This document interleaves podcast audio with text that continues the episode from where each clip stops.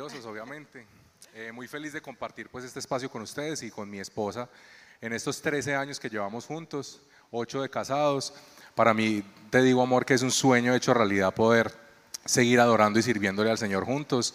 Y pues siempre ha sido mi bendición y esto creo que también es un cumplimiento de lo que Dios nos ha prometido. ¿Ok? Así que es una bendición estar aquí contigo, mi amor. Gracias. Para mí también es una bendición estar conmigo, mentira, no contigo. Y bueno, iglesia, eh, qué bendición de verdad estar en este espacio, en este tiempo. Es un, eh, es un privilegio para nosotros eh, y yo creo fielmente que el Señor hoy va a hablar a, nuestra, a nuestras vidas, así como habló primero a nuestros corazones y sé que pues también va a entregar una, una palabra de bendición para ustedes y bueno, yo quisiera que oráramos para entregar ese tiempo al Señor. ¿Listo? Señor, te entregamos este espacio delante de ti. Hoy te pedimos, Espíritu Santo, que seas el protagonista, Señor, en medio nuestro. Habla a nuestros corazones, dirige nuestras vidas y lo que hoy, Señor, se va a entregar pueda ser una semilla que sea plantada, Señor, en nuestros corazones y pueda dar fruto abundante, Señor, en el nombre poderoso de Jesús. Amén y amén. Amén. Bueno, mi esposa es de Venezuela y hace poco eh, escuchamos una noticia y nos vimos un documental de un accidente que ocurrió y queremos pues que vean unas pequeñas imágenes que van a pasar por allí. Esta historia aconteció el 3 de septiembre del año 2021, hace muy poco en realidad.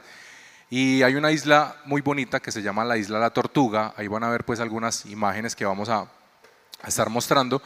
Y era un grupo de ocho personas, unas parejas, eh, iba la niñera con dos niños, uno de dos años y otro de seis años. No habían pasado más de una hora, ya estaban muy lejos, estaban como quien dice mar abierto, y una ola muy fuerte partió en dos este pequeño yate, porque en realidad no era muy grande. Eh, estas ocho personas pues estaban allí, toma la decisión una persona de, de, que definitivamente tienen que dejar pues la embarcación, y la historia como que la protagoniza una chica que se llama Verónica Martínez. Listo. Una chica de 25 años que fue la que más, o en realidad fue la única sobreviviente junto a los dos niños y es la que cuenta toda esa experiencia de esos cinco días eh, mientras naufragaron. Ella cuenta y empieza a hablar mucho sobre los personajes que pudo identificar en esos cinco días encontró a un líder, encontró a una pareja llena de sueños, encontró a su jefe o su jefa, la mamá de los niños, que se convirtió hasta en su propia madre, ella lo, cuenta así desde, desde que estaba pues cuidando a los niños, y fueron muriendo uno a uno de esas personas en situaciones muy críticas, deshidratación. Uno de esos casos fue que el esposo vio morir a su esposa y en ese momento cuando la ve morir, una de, las parejas, los, soñadores, como Verónica lo cuenta, eh, ella abraza a su esposa muerta, él, él, perdón, y se deja ir. O sea, decide morir con ella y se deja ir.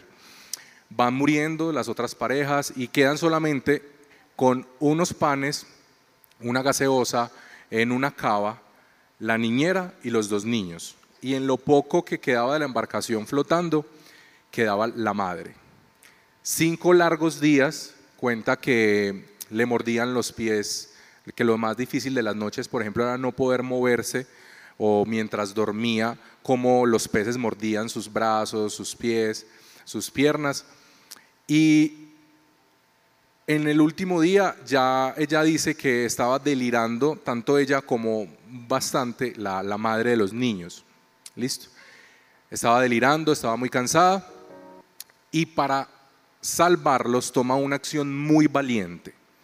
Toma una acción muy valiente la madre de los niños y es amamantar al niño de dos, de seis años y aún a la niñera. Tomando esta decisión, ella logra que pudieran hidratarse ellos y ella sufre deshidratación y los encuentran, los salvan, pero se dan cuenta que solamente habían pasado 30 minutos desde, desde que ya la madre había muerto. Una decisión muy difícil, sin embargo fue una decisión muy valiente. Y bueno, esa historia la protagoniza, por así decir, Verónica Martínez, ¿cierto? La chica de 25 años. Pero toda historia está llena de muchos personajes. ¿Y por qué se los contamos? Porque realmente ella a través de su relato pudo hacer visible a una valiente, ¿cierto? Que es el caso de Mari, que era su jefa y la mamá de los niños. Obviamente cuando yo escuché eh, la, noticia fue muy conmovedor, pero cuando vi el documental, porque lo pueden conseguir em, en YouTube, eh, el documental de ella contando la experiencia, obviamente me quebranté muchísimo porque, eh, bueno, para los que son, las que son madres, al vivir una experiencia de lactancia, ¿cierto? Y uno dice, wow, es algo que, que uno decide y que qué impresionante cómo tuvo la oportunidad no solamente de salvar la vida de sus hijos, sino también salvar la, la vida de, de la niñera. Y fue sumamente impactante pues ver eh, esa acción heroica, ¿cierto?, que hizo esta mujer. Y nosotros nos dimos cuenta y nos vamos a dar cuenta, yo creo que hay muchísimos eh, valientes invisibles, ese fue el nombre que quisimos ponerle pues a esta palabra. Eh, y nos damos cuenta que la Biblia está llena de muchos valientes invisibles, ¿cierto?, em, que han aportado de alguna forma al proceso, al cumplimiento de la promesa de Dios en algún, en algún momento de la historia, ¿ok? Y, quiero que nosotros hoy reflexionemos un poco acerca de, de qué valientes vamos a encontrar. Eh, resulta que un valiente se caracteriza precisamente por enfrentar situaciones arriesgadas, así como lo hizo en este caso esa mujer, ¿cierto? Situaciones difíciles. Y nos vamos a dar cuenta que en la Biblia, eh, en, una, en una porción en un libro de la Biblia en Éxodo, nos damos cuenta que se empieza a formar una situación difícil, ¿ok? Una situación de riesgo que estaba viviendo el pueblo de Dios. Y em, nos, damos cuenta que justo luego del de, el acontecimiento de José acá en la tierra, resulta que empieza a reinar, luego de un tiempo, empieza a reinar un rey, ¿cierto?, en Egipto que desconoció, por así decirlo, lo que hizo José en algún momento, lo que Dios hizo a través de José. Y esto llevó a que este rey tuviese una actitud, ¿cierto?, con el pueblo de Dios. Y nos encontramos, incluso dice algo, em, digamos que muy, muy, muy puntual, y dice que él aplicó una sabiduría terrenal. Y cuando lo leíamos, eh, específicamente el versículo, eh, estábamos reflexionando incluso de la enseñanza que recibimos el domingo, porque el domingo el, el, pastor nos imparte sobre el espíritu de sabiduría, pero no estamos hablando en este punto de esa sabiduría, ¿cierto?, que hablaba el pastor, sino que estaba hablando de que este hombre aplicó una sabiduría terrenal, así como lo dice Santiago 3.15, que dice que porque esta sabiduría no es descendiente de lo alto, sino es una sabiduría terrenal, animal demoníaca, ¿cierto? Este hombre estaba activando o practicando esta sabiduría y tomó acciones que hizo y presentó situaciones difíciles para el pueblo de Dios.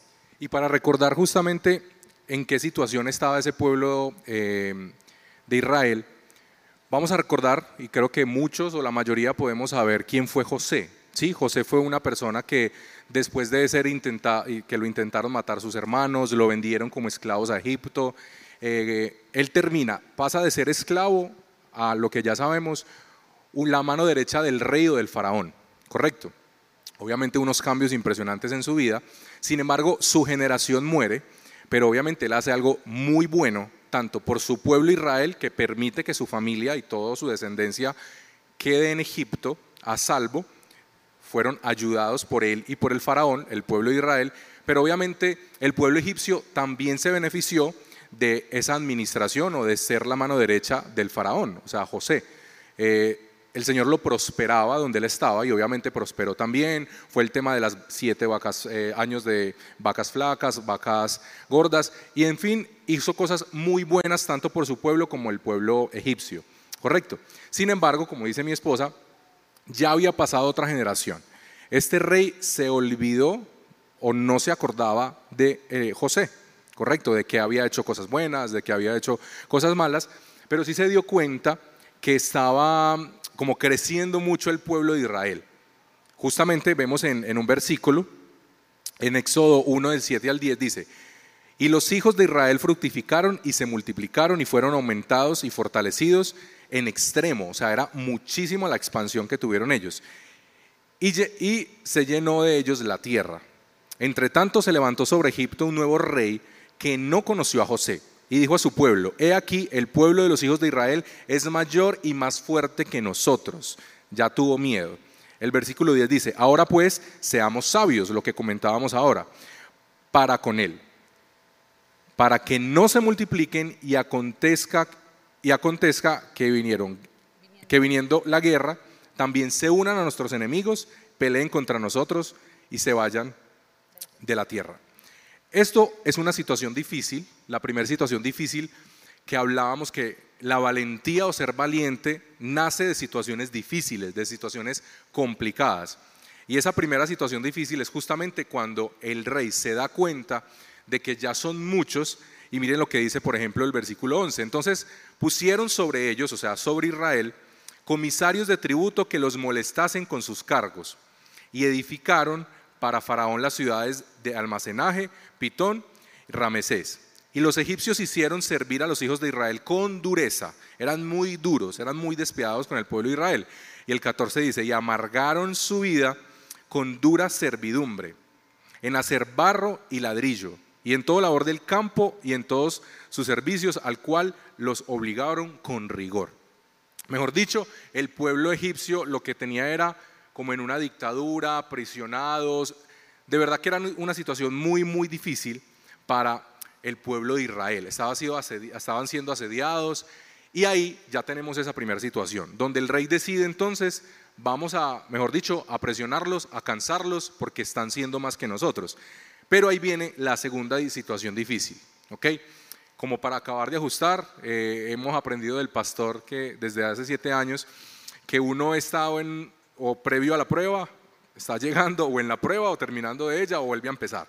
¿Correcto? Pues así le pasaba al pueblo de Israel. En el versículo 15 y 16 dice, y habló el rey de Egipto a las parteras de las hebreas. Una de esas parteras se llamaba Rosa.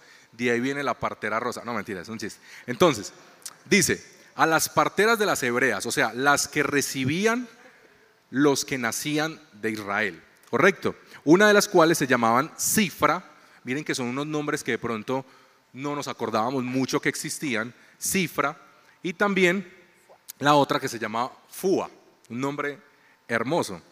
Y les dijo, cuando estén los hebreos a punto del parto, dense en cuenta del sexo. Si son hijos, los matan. Si son hembras, los dejan vivos. Ya no es solamente que presionaban a trabajar duro, muy fuerte, ya es algo más despiadado, más sangre, mucho más sanguinario. Y es que si nacían niños, hombres, varones, tenían que acabar con su vida. Miren esa decisión o ese momento tan difícil del pueblo de Israel. Y si, si eran mujeres, las dejaban vivas.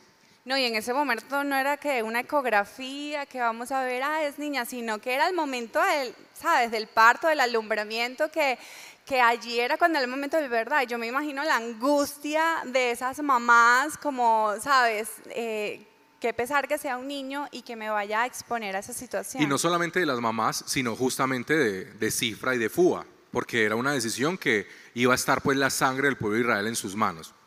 Sin embargo, estas dos mujeres tuvieron una actitud valiente.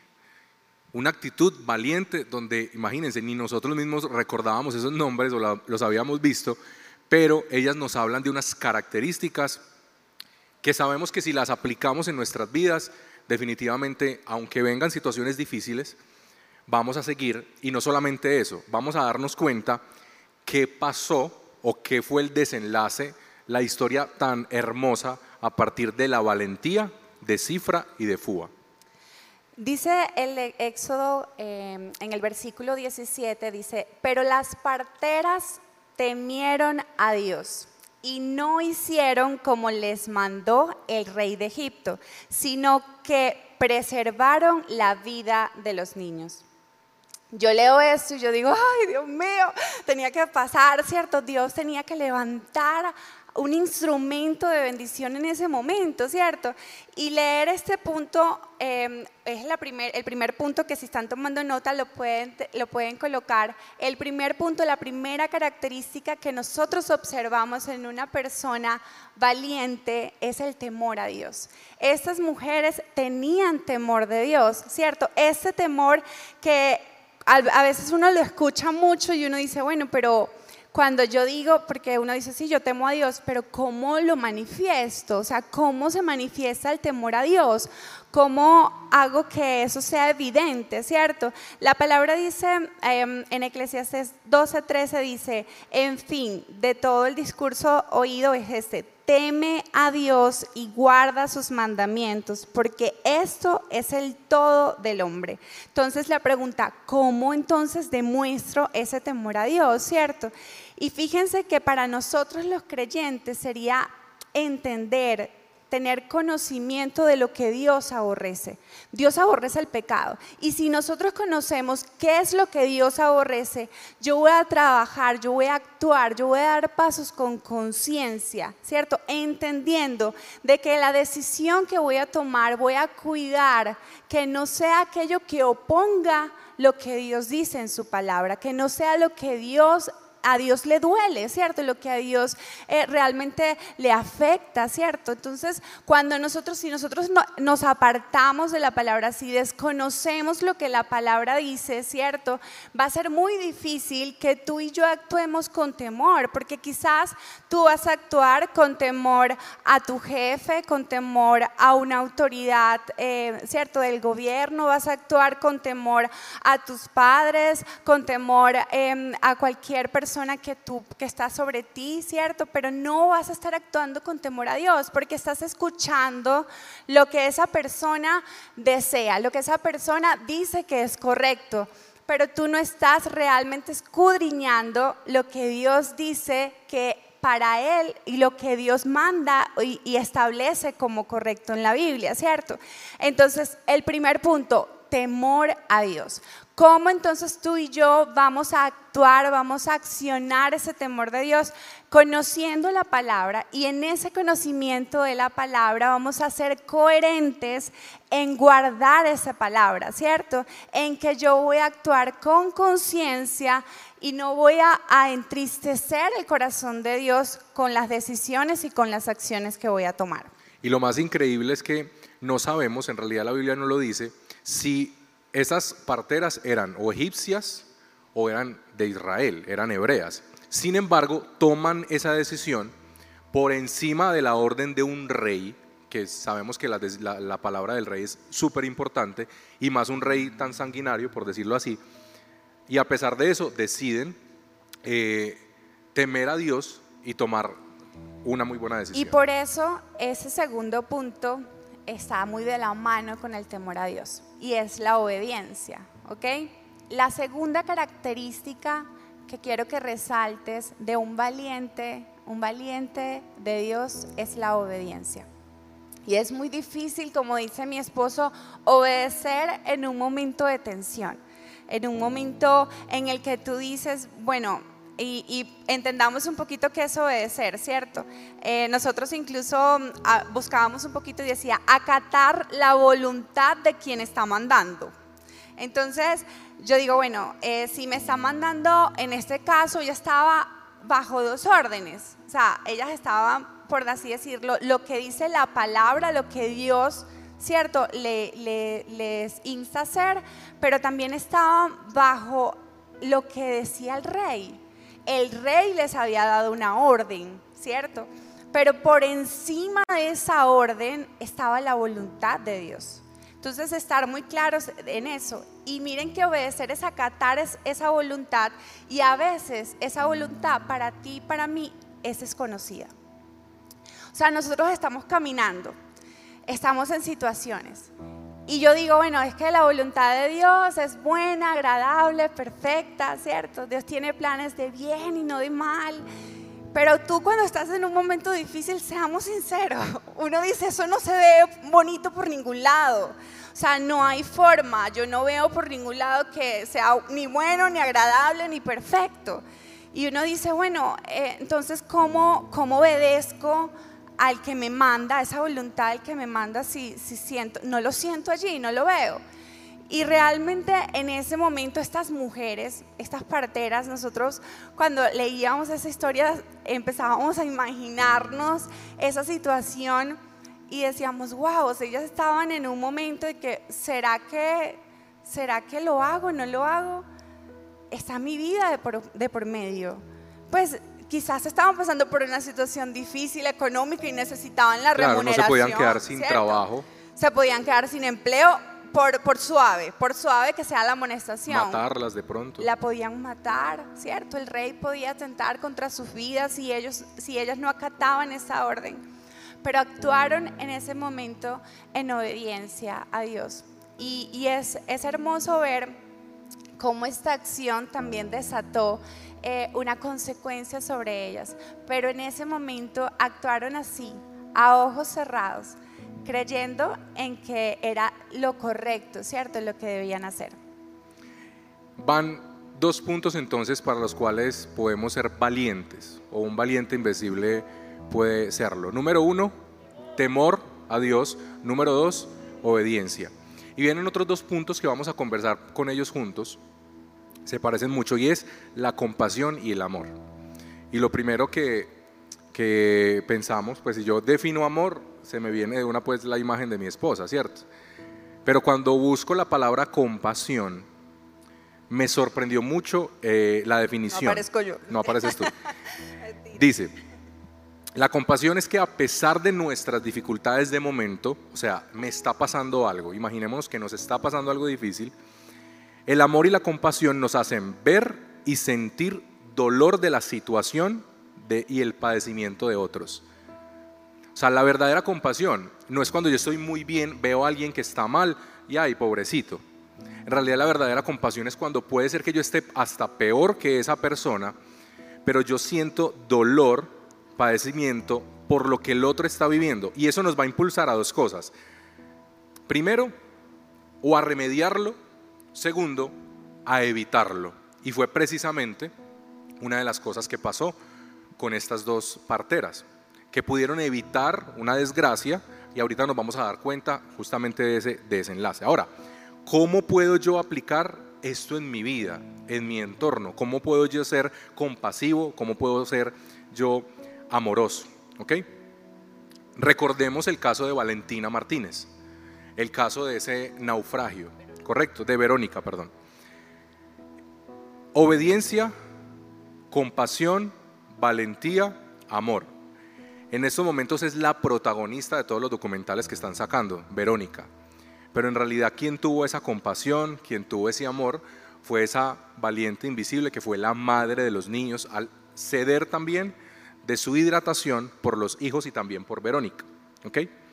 Ese amor nos va a impulsar a que el propósito de Dios, no solamente sobre la vida de esa persona a la cual yo le estoy ayudando, sino también sobre mi vida. O sea, la compasión, ser compasivo, no es solamente cumplir o ayudarle a cumplir el propósito de la otra persona, sino que se está cumpliendo el propósito de Dios en mí, ¿correcto? De alcanzar al herido, de alcanzar al enfermo. Justamente esa fue como la decisión que tomaron estas dos parteras. Y me acuerdo mucho, hace poco una, una joven, ella se llama Lisette Guerra, muchos la conocieron, me escribió por Instagram. Yo tenía muchos años que no conversaba con ella, ella se congregó un tiempo aquí, se fue para Estados Unidos. Ella me dejó tremendo testamento que yo lo leí como tres días después y fue una bendición porque nombraba las palabras que yo en el trabajo, porque ella eh, trabajaba conmigo, le dije un día sin conocerla y que por esas palabras llegó a esta iglesia, por esas palabras hoy está firme en el Evangelio. Y yo le contaba ahorita a mi esposa que en el momento en que yo recuerdo que conversé con ella, yo no estaba bien.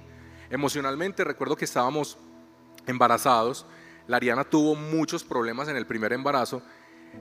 Mi yo era supervisor y el gerente de la empresa no me creía que ella estaba eh, hospitalizada, me pidió un montón de papeles y me la montó así como el rey se la montó al pueblo de Israel. Yo decido renunciar, pero me dan otra oportunidad en la misma empresa, pero ya había bajado de supervisor a asesor. Y obviamente, pues no solamente en las labores que tenía que hacer, sino económicamente, eso me bajó. Y yo entré a la capacitación y Lisette, esta chica, fue la que me enseñaba. No estaba muy bien, yo hice eso de verdad por obediencia, porque no había forma de yo de pronto buscar en otro lado rápido, pero estaba allí en contra de mi voluntad y la Diana sabía que yo me iba a cascarrabias todos los días para el trabajo. Sin embargo, estando mal, Dios en su, infinita misericordia, le dije una que otra palabra a Lisette, no me acuerdo qué fue, y qué bonito que años después, muchos años, cuatro o cinco años, Miren el Señor cómo utilizó esa valentía invisible en ese momento para que ella pudiera salvar su alma y hoy ser luz en el lugar donde está.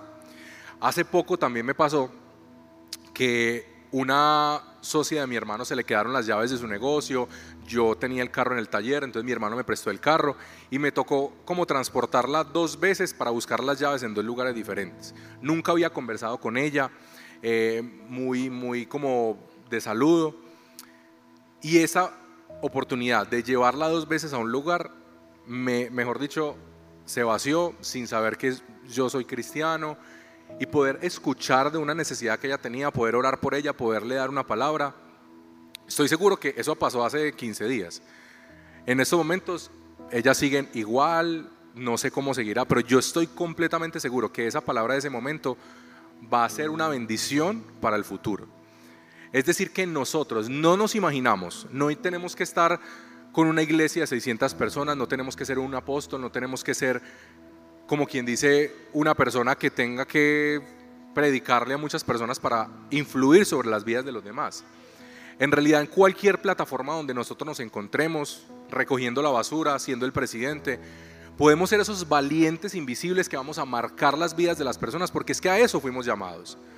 A eso fuimos llamados. Entonces, con amor, con compasión, siempre sin importar esa situación que nosotros estemos viviendo, recordar que esa palabra que va a salir de nuestra boca, y hoy lo declaramos para toda la iglesia, puede ser una bendición que no se ve hoy, pero se va a ver muchísimo después. Amén. Resulta que en, en el capítulo, en el mismo capítulo 1, en Éxodo, el versículo 20 y 21, cuenta de qué pasó entonces luego, ¿cierto? Sobre estas mujeres, listo, ellas, ellas tuvieron este acto de valentía, ellas se mostraron temerosas de Dios, estas mujeres eh, obedecieron, fueron compasivas, amorosas, ¿cierto? Pero a su vez esto trajo una consecuencia. Y miren lo que dice el versículo 20-21, eh, dice, y Dios hizo bien a las parteras y el pueblo se multiplicó y se fortaleció en gran manera. Y por haber las parteras temido a Dios, Él prosperó sus familias. Y yo digo, wow, entonces Dios no se queda con nada, sino que adicional. Por ese acto de valentía, el Señor añade bendición a nuestras vidas. Y nosotros pensábamos, bueno, Obviamente es muy sencillo porque la Biblia nos eh, está escrita, ¿cierto? Y ya uno dice, bueno, esto fue lo, lo que antecedió tal cumplimiento de tal promesa. Y ustedes dirán, pero ¿qué pasó? Estas parteras, ¿cuál fue su gran aporte? Y resulta que pues hay algo que vino luego de eso esa no fue la, única situación difícil a la que fue expuesto el pueblo de Dios, incluso una tercera. Y es que luego que nacieron los niños, ¿cierto? Que empezaron a nacer los bebés, bueno, listo, ya que no puedo detenerlos eh, al momento del nacimiento, resulta que, bueno, hagamos algo. Entonces, a los que sean varoncitos, vamos a lanzarlos al río, ¿cierto? Y, esa fue la orden del rey. Entonces, otra vez empieza a, tener em, esta acción bajo esta sabiduría, como lo, leíamos, terrenal, diabólica, ¿cierto? Y empezó a hacer esta acción eh, con el fin de impedir, o sea, estaba siendo usado para, para impedir ese propósito de Dios.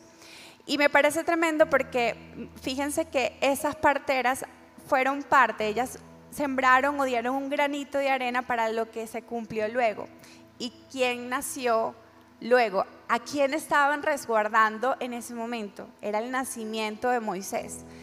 Y, pues me impresiona porque realmente se pudo interrumpir desde ese momento en que fue la orden y que empezaran a matar a todos los, a todos los varoncitos, ¿cierto? Pero Dios levantó valientes en ese momento para que su propósito continuara. Tú y yo a veces desconocemos o se nos nubla ese propósito, ¿cierto? Con el que Dios nos creó.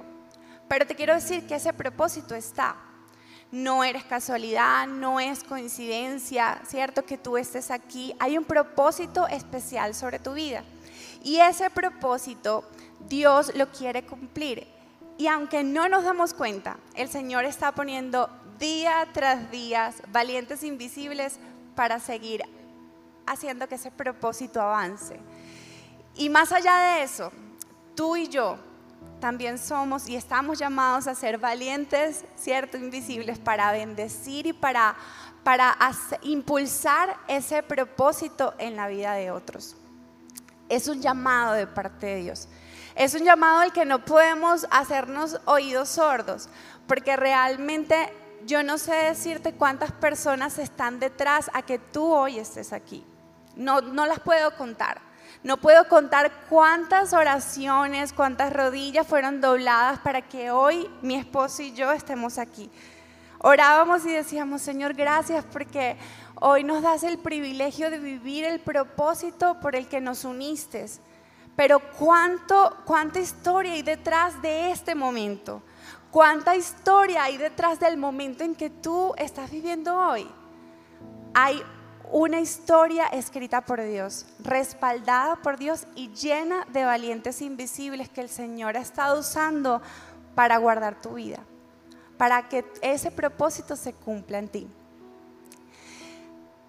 Hay una palabra que, queremos ya citar para, ir cerrando este momento y es la historia de los talentos yo creo que se unía y hacía como, como ese enlace perfecto, Dios hablando en nuestros corazones, y es porque el Señor, como les dije hace un momento, ha depositado propósitos y talentos en cada uno de nosotros.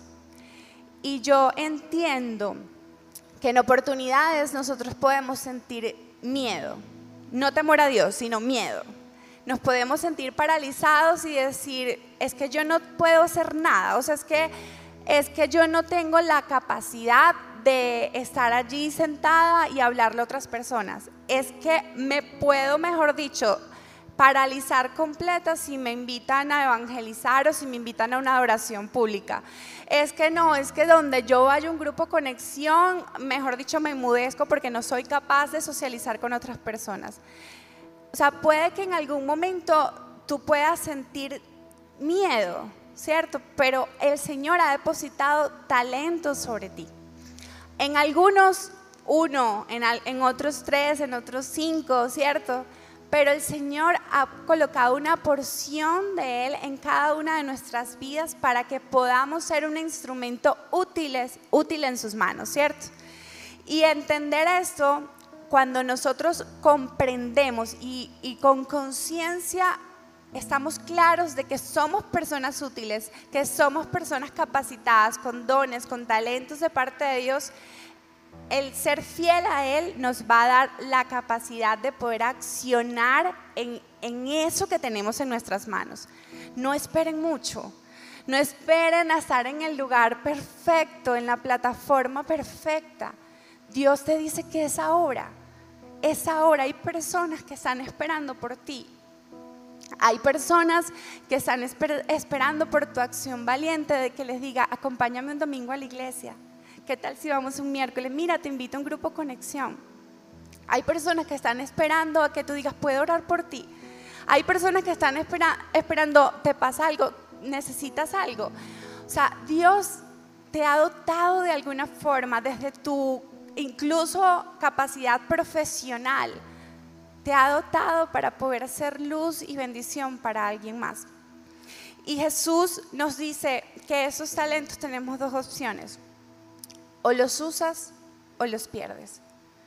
O los usas o, se, o, sencillamente se, se desvanecen.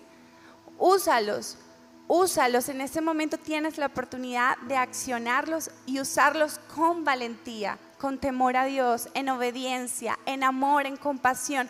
Usa lo que el Señor ha depositado en ti. Si te esfuerzas a sacar el mejor partido de lo que tienes, Dios te dará más y te dirá esas palabras que yo le digo al Señor, permíteme escucharlas algún día, ¿cierto? Bien hecho, mi buen siervo fiel. Has sido fiel en administrar esta pequeña cantidad, así que ahora te daré mucho más.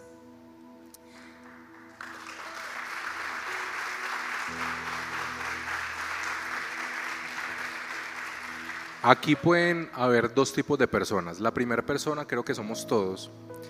Y es justamente que hoy estamos acá como consecuencia de esa historia que dice mi esposa, una historia pasada, que algún valiente invisible hizo algo, que puede ser que ni lo conocemos y por eso estamos acá. Creo que todos, todos, así no lo tengamos en nuestra mente, somos consecuencia de un valiente invisible.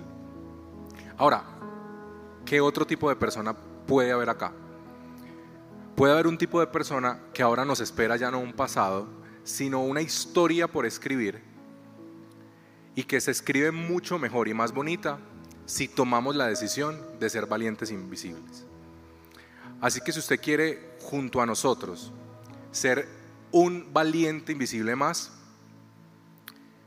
piense muy bien en esas cuatro cosas. ¿En qué necesitamos para llenarnos de temor de Dios, de obediencia, de amor y compasión?